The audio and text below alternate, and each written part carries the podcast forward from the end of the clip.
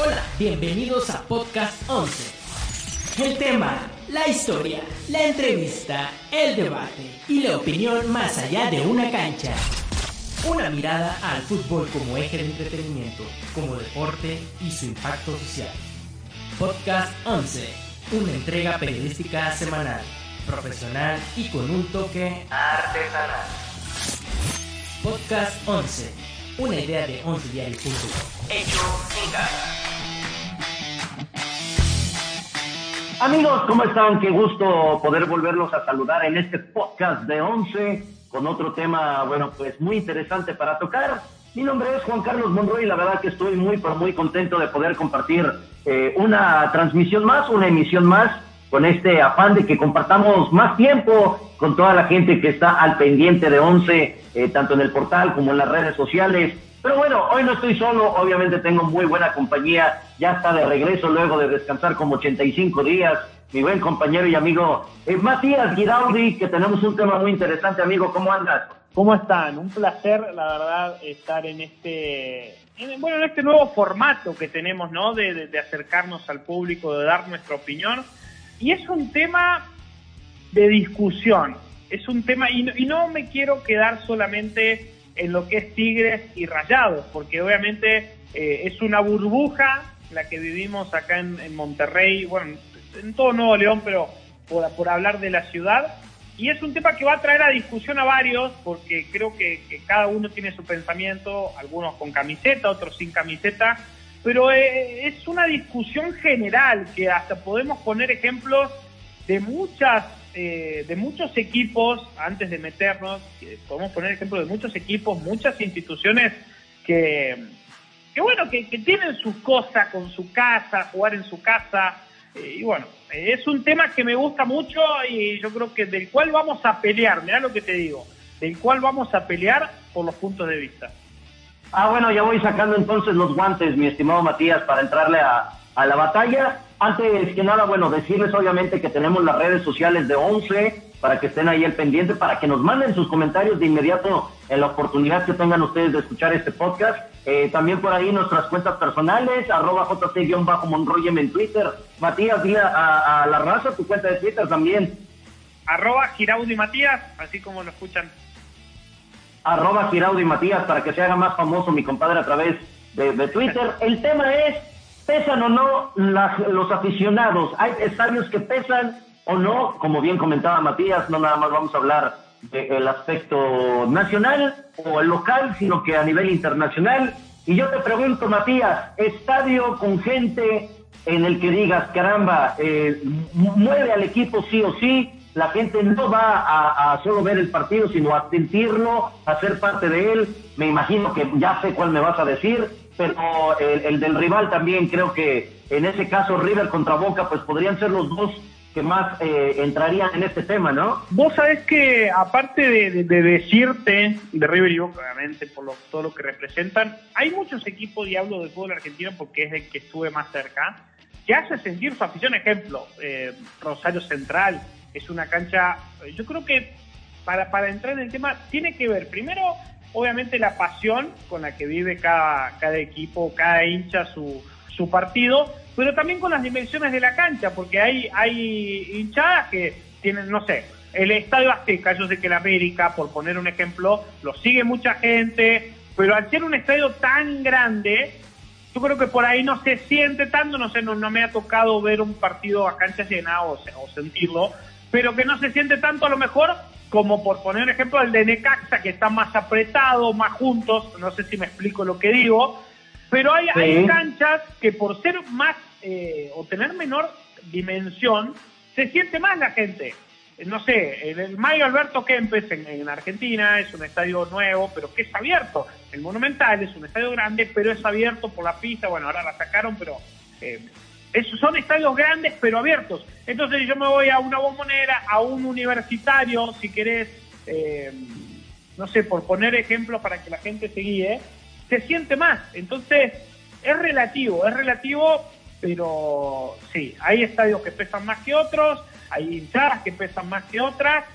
Y bueno, después ya está en la, en, en la cuestión del jugador. Hoy vemos, y decime si no me equivoco, que a los equipos se hace más fácil, más fácil jugar.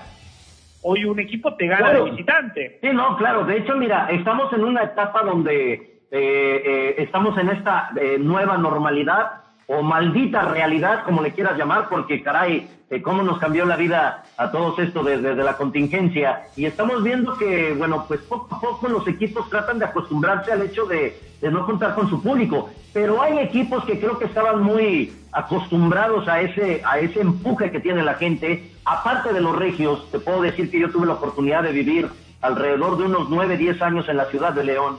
Y el empuje que también tiene la gente hacia el conjunto de los no, sí, hacia el conjunto de los Esmeraldas.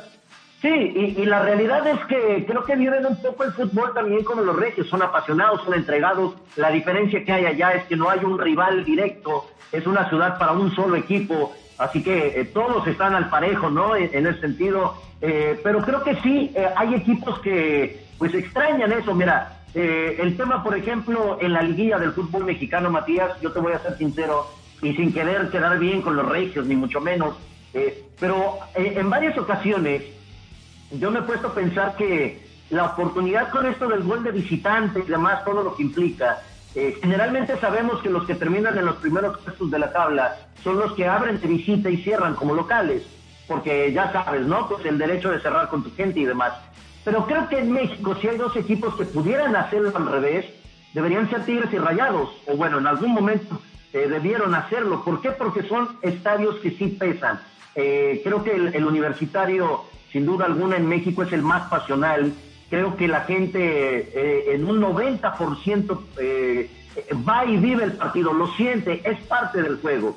Y hay otros estadios en México, Matías, que por ejemplo el Estadio Azteca, sabemos todo lo que implica el americanismo y demás, la cantidad de gente, pero allá la gente solamente en una muy buena cantidad va a ver el partido. Va al baño, regresa, no le importa cómo van eh, y, son cosas que al final de cuentas eh, al, rival, eh, pues a lo mejor no lo destantean tanto. No sé si estés de acuerdo en esto. ¿O qué has sentido tú en algunos estadios que has podido visitar acá en México? Yo creo que Tigres es el estadio más sudamericano que me tocó. A ver, no, tampoco visité todos los estadios, ¿no? Porque no, no, soy un erudito en la materia, pero por lo que uno ve, por, por los números también, porque también tiene que ver la cantidad de gente que va a los estadios, a mi Tigre se me hace el más sudamericano, por, por la forma en la que la gente lo vive, eh, por, la pasión del hincha y toda esa, esa locura que hay. Después, obviamente, está todo esto de la pasión Tigre, esto bueno, eso es aparte. Pero yo creo que es el estadio más sudamericano que me ha tocado visitar. Incluso cuando Tigres, mira lo que te digo, eh, cuando Tigres jugó la final de la Conca Champions, con Rayados, no sé si te acordás, sé que, sé que te tocó cubrirlo, eh, todavía creo que no trabajabas eh, del todo con nosotros, pero mm, recuerdo que el recibimiento fue una locura, fue una locura ese recibimiento, la lluvia de papeles, no sé si, si te acordás, la lluvia de papeles, los fuegos artificiales, pero más que todo la lluvia de papeles, y a la semana... Reporteros quemados, reporteros quemados también, ¿no? ¿Te acordás lo, que fue la, la llegada del equipo al estadio? Y a la semana, bueno, nos toca cubrir la final, o sea, la, definición de la Conca en el BBVA y era como estar en una final de Champions, o sea, era totalmente europeo, más allá de, la cerveza y toda la, fiesta que vivía el, regio, pero era otra cosa. Entonces, ahí te das cuenta del ADN de cada uno. O sea, al final, lo, lo del Estadio Sudamericano a Tigres no le termina sirviendo porque pierde el partido en la ida. O sea, no digo que tenga que ver con el resultado, sino con la forma de vivir eh, la, gente que tiene, la forma de vivir el partido. Y eso me quedó muy marcado porque yo recién llegaba. Fíjate, te voy a, te voy a decir algo que sería interesante ver qué nos dice la gente a través de las redes sociales que puede opinar con nosotros. Pero, por ejemplo, yo, yo he comentado en una serie de ocasiones a través de mis redes sociales que el BBVA no tiene hoy en día la magia que tenía el tecnológico. Sé que a ti no te tocó el tecnológico, eh, llegaste ya cuando estaba el gigante de acero en su máximo esplendor, eh, pero era una cancha algo, algo así como con la pista que tiene el Monumental, separada un poco, pero tenía otra magia, no sé qué era, no sé a qué lo atribuyo. Eh, por ahí mucha gente dice, bueno, es que en ese estadio iba el rayado, sí, iba el rayado de, de cepa, el de corazón, el que el que realmente en las buenas y en las malas, hoy en día a lo mejor el BBVA cuenta con esa gente que a lo mejor es modista, ¿no? Que a lo mejor por el hecho de andar subiendo las fotos, sí, en, subir a las fotos. Y entonces ahí creo que ha perdido un poco de poder el hecho de que, que Rayados juegue como local. Y, y, bueno, otra cosa que es irrefutable es que a raíz de haber perdido la final regia de liga, sí hubo una cierta, pues como transformación, ¿no? Ojalá algún día el equipo de Rayados y ese estadio encuentren nuevamente esa sintonía que tenían en el tecnológico, pero creo que era uno de los estadios más pasionales de México. Es más, creo que era más pasional el TEC, escucha lo que te digo Matías, por encima de, del UNI en aquel entonces, con, con Guillermo Franco, Cabrito Arellano, entre otros, pero bueno, son parte de las cosas. El problema, ¿sabes cuál es el problema? Y, y yo entiendo lo que vos decís, pero siendo extranjero y viniendo de otro fútbol, que acá le cobran muy caro a la gente la entrada. O sea, si uno hoy quiere ir al estadio BBVA a comprar, o sea, si quiere comprar un abono para ir a ver una temporada o así sea un puñado de partidos, lo que te cobran es una locura. O sea, ¿por qué era más popular el TEC? Porque la entrada era más barata. ¿Por qué el UNI es más popular que el BBVA? Porque los precios son más baratos. Después está obviamente la calidad, para que te den un servicio como el que tenés en el BBVA, porque hay que decirlo, es de, excelencia, donde te sientes, lo ves perfecto al partido, eso es para destacar completamente, pero es cierto que una persona, a ver, no quiero eh, meterme en un, en un lugar de, de juzgar el trabajo de cada uno, porque yo pienso que todos los trabajos son eh, valiosos y gracias a Dios que la gente tiene trabajo, pero a una persona, no sé, por poner un ejemplo, a un, a un chofer del metro, no sé si le alcanza para pagar una temporada entera como a lo mejor a un profesional. ¿Me entiendes? ¿Me, explico lo que digo? Sí. Entonces, sí, claro, claro, completamente. La, gente de Rayados, los dirigentes, están aburguesados en ese sentido. Y esa es una de las características eh, sumado a todo lo que vos dijiste anteriormente, por la que la gente popular, entre comillas, dejó de ir al estadio. No sé si a un reportero le alcanza. Ah, no, vea, no, no, no, no. No, si nos alcanza, Matías, si nos alcanza. Menos mal, menos mal que entramos gratis nosotros. completamente. Oye, agarramos la, acreditación y la besamos completamente, ¿no? Sí, no, nosotros, una bendición la que tenemos ahí. Oye, y yo quisiera aprovechar que tengo la ventaja de que, bueno, eres argentino, que, estamos hablando de este tema, y que si hay un país que vive de manera pasional el fútbol, bueno, pues es ahí, eh, en esa parte de Sudamérica. Eh, quisiera que nos relataras eh, una, una, alguna ocasión en la que tú recuerdes haber estado en la cancha de Boca, que realmente el equipo no daba, que a lo mejor el resultado era algo adverso, y que tú hayas sentido el momento en el que, ¿sabes qué? la hinchada empujó al equipo realmente para sacar el resultado. Debe de haber alguno que te haya tocado. Estaría buena esa anécdota, a ver, cuéntanos algo así, Matías. Mira, hay, hay, hubo, bueno, me, tocó ir al estadio muchas veces, por suerte, pero hubo un par de ocasiones, una vez, mira, te digo, un Boca Juniors Atlético de Rafaela, partido, esos partidos que son, no sé, un América Mazatlán, por llamarlo de alguna manera, partidos inmirables que el equipo no da una o sea, que sabes que el rival es malo, pero que el equipo igualmente no da una. Bueno, así. Y hay un miedo, ¿Te dio miedo decir eh, Ferro o qué? No, no, Ferro. O sea, Ferro está en la B Nacional hace 50 años. Pero te digo, ah, eh, el equipo no daba una. Y además hubo un penal para Atlético de Rafaela. O sea, el árbitro cobró penal para Atlético de Rafaela. Creo que el partido iba, no sé, que iba ganando 1 a 0 o estaba 0 a 0 vos sabés que la gente se vino abajo de una manera, y si buscas el video en YouTube, eh, el, video obviamente jugando un poco dice, el día que la 12 atajó un penal, porque eh, Agustino, Agustino León, que era el arquero, lo termina atajando, pero hay una locura, o sea, eh, hay una cámara muy buena con la, con, o sea, que enfoca, ¿viste esas que enfocan de frente cuando el jugador va a rematar? y se ven los 50 monos, le digo mono porque es una forma de decir, no una forma discriminar, pero se ven todos los tipos saltando ahí atrás, que yo creo que el jugador cuando lo vio le dio un miedo, porque de verdad te impone, y el arquero atajó y bueno, después Boca te me va ganando, una locura, una locura, pero sí, eh, me ha pasado. Pero te digo, yo, yo quiero salirme de, de Boca, de River, Y, quiero invitar a la gente a ver un partido, bueno, ahora no, porque obviamente no, no, hay público, pero de cualquier equipo de fútbol argentino, más o menos que vaya gente, obviamente no me van a buscar, no sé, Huracán, que es un equipo que no lleva tanto más allá que tiene muchos hinchas, pero les pido que vean talleres, Newell, Central, estudiantes con el estadio nuevo. O sea, es una locura, es una locura eh, eh, cómo la gente empuja al equipo. Hay canchas que de verdad hasta los equipos grandes se les complica. Esta de Rosario que les digo de Rosario Central es una locura. Ese estadio, ese estadio realmente da miedo. Yo les digo, bueno, a veces funciona y a veces no. La selección argentina ha ido a jugar ahí contra Brasil para imponerle miedo y se terminó comiendo un baile que perdió 3-1 que pudo haber sido 6-1. Pero te digo, hay estadios que meten miedo. Sí, sí, mira, de hecho voy a tener que agarrar un Kleenex aquí enfrente, como no queriendo la cosa. Pero recuerdo esa final Arsenal de Sarandí contra el América, que también la gente de un equipo que, que, creo no es tan grande allá, ¿no? No sé si sea denominado como, como Sí, sí. No, no es un equipo trascendental, pero creo que la gente se conectó tanto ese día también en los últimos finales, en los últimos 10 minutos donde el América ya tenía la Copa Sudamericana en la mano.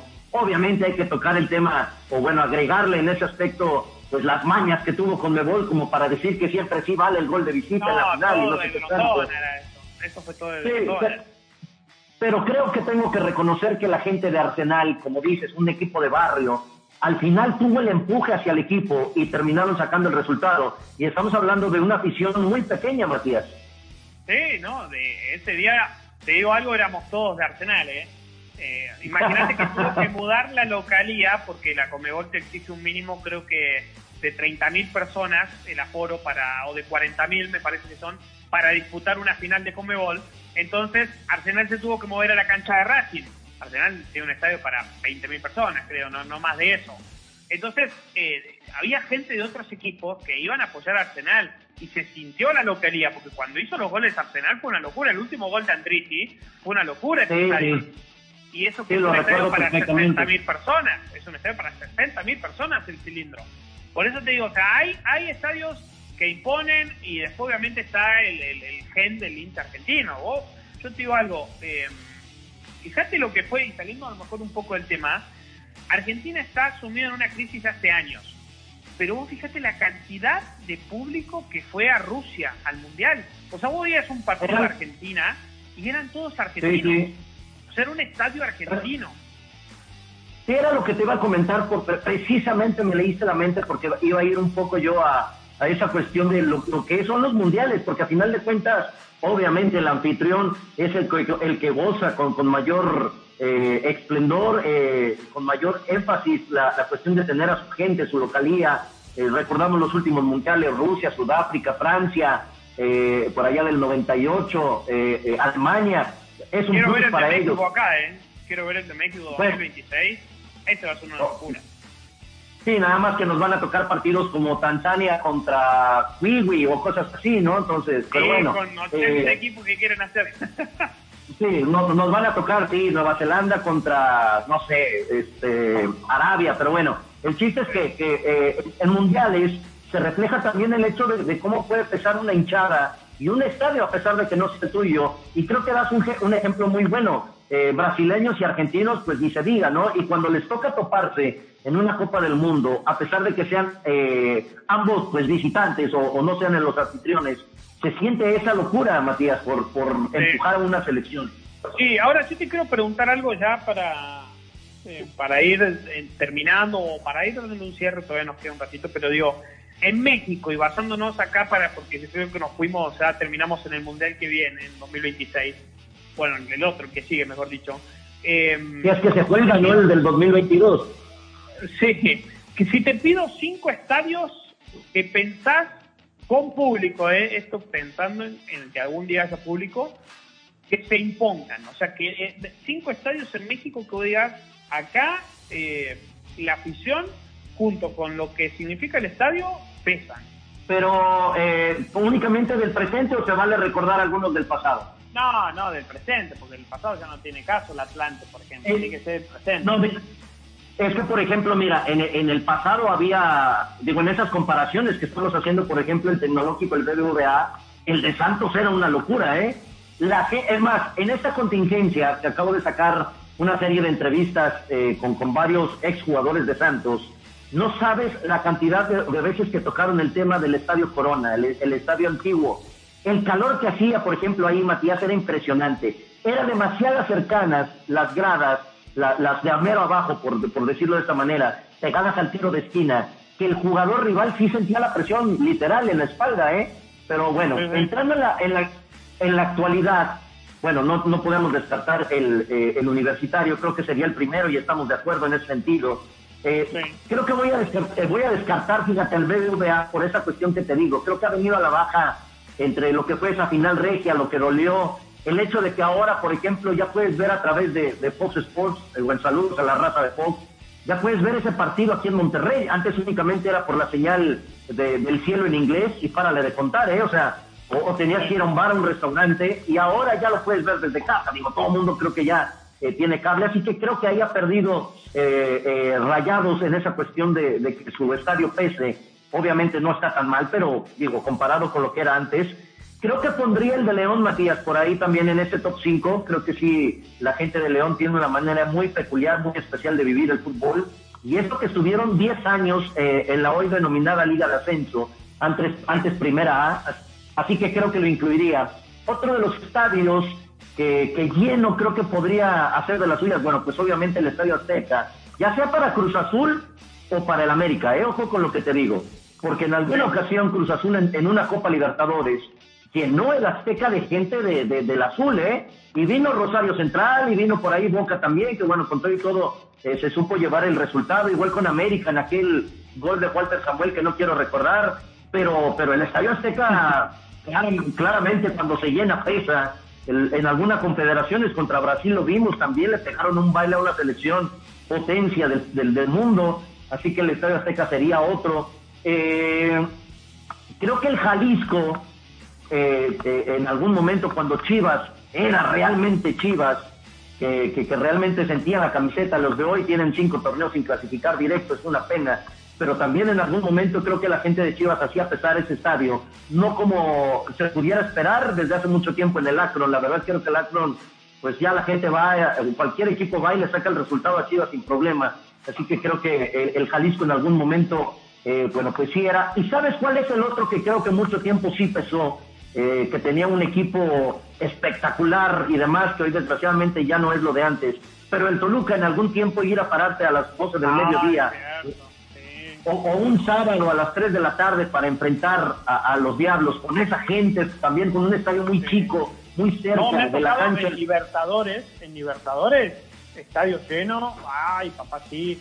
Yo recuerdo que sí hubo equipos que la pasaron mal ahí. Sí, la verdad es que es una cancha, es una cancha complicada a la altura, eh, cuando el frío pega, eh, pega fuerte. Yo creo que, que por ahí está, nada más que obviamente, bueno, te digo, eh, el, el, territorio Santos modelo, Matías, ya no es lo de antes, con el Corona, eh, no sé, Querétaro, pues ya en el estadio cuando es liguilla, el problema es que este equipo no la juega muy frecuente, eh, pero sí, ojalá, ojalá, pues yo creo que con esto de la contingencia, cuando se pueda regresar a los estadios de manera presencial, la gente va a estar ávida de estar presente, ¿no? Sí, sí, coincido. Y para darte mi top 5 antes de, llegar al final, coincido con el universitario, coincido con el No Camp, coincido obviamente con el Azteca yo sí voy a agregar al TCM, me parece que ese estadio lleno, estamos hablando de estadios llenos, yo creo que ese estadio lleno todavía tiene esta mística. Eh, me ha tocado eh, cubrir Tigres y Rayados, Tigres y Santos, perdón,